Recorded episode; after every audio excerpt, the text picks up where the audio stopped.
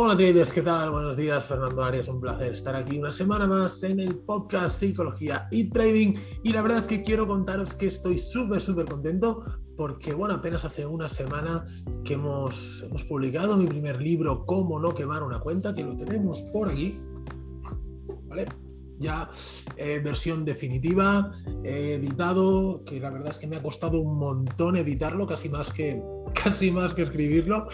Y, y, nada, y contento porque en una semanita hemos vendido más de 100 unidades, que realmente no sé si es mucho o es poco, porque no tengo experiencia previa, pero la verdad es que estoy muy contento con esas 100 unidades, agradeceros vuestro interés, como siempre, vuestro apoyo, daros las gracias y bueno, animaros también a los que todavía no lo tenéis, os dejaré por aquí debajo el enlace en los comentarios para que podáis echarle un vistazo, ¿de acuerdo?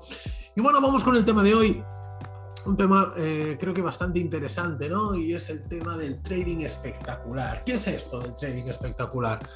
Bueno, pues eh, la idea de esta, de esta de este podcast viene dada por la conversación que tuve eh, ayer con uno de mis alumnos, ¿no? Que me decía que, es que quiero dejar correr demasiado las posiciones y luego se me giran, eh, pero se me giran, cierro la posición porque me salta el stop, pero luego llega donde yo creía.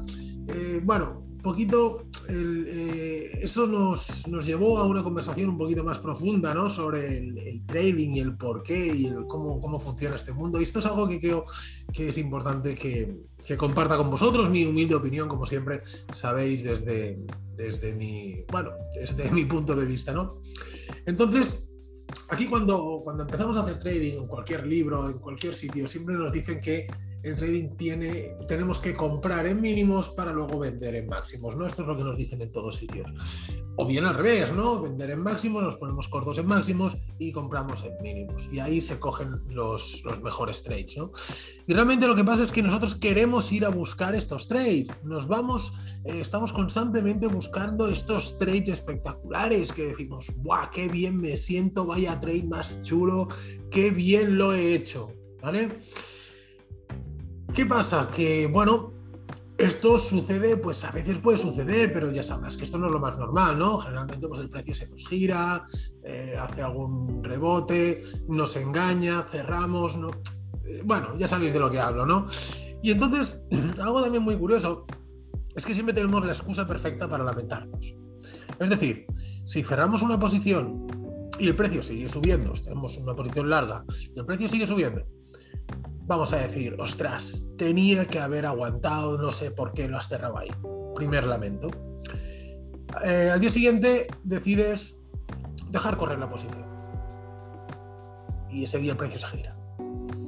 Y dices, ah, es que tenía que haber cerrado. Es que para qué lo aguantas y ahí ya... Fíjate que siempre nos estamos quejando sea por una cosa o por la otra. Nunca vas a ser feliz haciendo trading, nunca vas a estar satisfecho, ¿no? Esto es un problema muy habitual y esto es por la falta de un método. Siempre queremos eh, cerrar la operación, ya no entrar, sino cerrar la operación en el mejor punto, ¿no? Y eso es prácticamente imposible. No, de hecho es imposible hacerlo cada día. Algún día lo podrás hacer, obviamente, pero cada día es imposible. Entonces, yo creo que debemos conformarnos con coger un tramo de ese movimiento y da igual si son 20 puntos, que 10, que 25. ¿Cuál es el secreto de esto? El secreto de esto es la famosa consistencia, ¿no? ¿Qué es la consistencia? La consistencia es conseguir un número medio de puntos eh, durante un periodo de tiempo. Vamos a imaginar 10 puntos. 10 puntos en un Nasdaq, por ejemplo. Pues, haciendo scalping, ¿no? Realmente te pregunto, eh, ¿crees que puedes conseguir 10 puntos en un Nasdaq? Hombre, a priori parece bastante sencillo, ¿no? Una vela media del Nasdaq a lo mejor ya son 20 puntos o, 15, ¿no? Pues 10, a lo mejor tienes que coger solo media vela, ¿no? ¿Crees que eres capaz de hacer esto? Bueno, si la respuesta es sí, te animo a que lo pruebes. Y aquí te lanzo otra pregunta y es, ¿qué crees que es más fácil conseguir? ¿10 puntos o 60 puntos? Obviamente la respuesta son 10 puntos mucho más fácil conseguir 10 que 50. Entonces, ¿por qué vamos a buscar largos recorridos? Y te dirás, hombre, porque cuantos más puntos, pues más dinero voy a ganar, ¿no? Sí. O no. Porque si nosotros conseguimos 10, tú estás operando, vamos a imaginar, a un euro el punto. Y vas a buscar 50 puntos. Vas a ganar 50 euros y te salta el profit. Si tú tienes 10, vas a buscar 10 puntos y pones a 5 euros el punto, vas a ganar 50 euros. Es decir, vamos a ganar lo mismo en las dos ocasiones. ¿Bien? ¿Qué es más fácil? ¿Conseguir 10 o conseguir 50? Conseguir 10. Y a nivel de económico es lo mismo. ¿Por qué no vamos a conseguir 10 cada día en vez de 50 cada día? 50 cada día es relativamente complejo. 10 cada día, hombre, te puede parecer fácil, no lo es. Pero más fácil que 50 sin duda lo va a ser, ¿no? Además, pienso una cosa y es que cuanto más tiempo estés expuesto en el mercado, digamos que eh, más tiempo das pie a la aleatoriedad del mercado. Es decir, cuando trabajamos con ventaja estadística y sobre todo si hacemos scalping, tomamos una operación y queremos que inmediatamente la vela siguiente acompañe la dirección de nuestra operación, ¿vale? Esa fuerza, ese impulso, esa aceleración del precio, queremos que nos acompañe. Y ahí ya tenemos media operación ganada, ¿no? Pero lo que pase, para conseguir más puntos debemos, tenemos que dejar correr el precio más tiempo. Y si dejamos correr más tiempo, pueden pasar muchas otras cosas en ese intervalo de tiempo. Entonces, es algo para que reflexionéis sobre vuestro estilo de trading.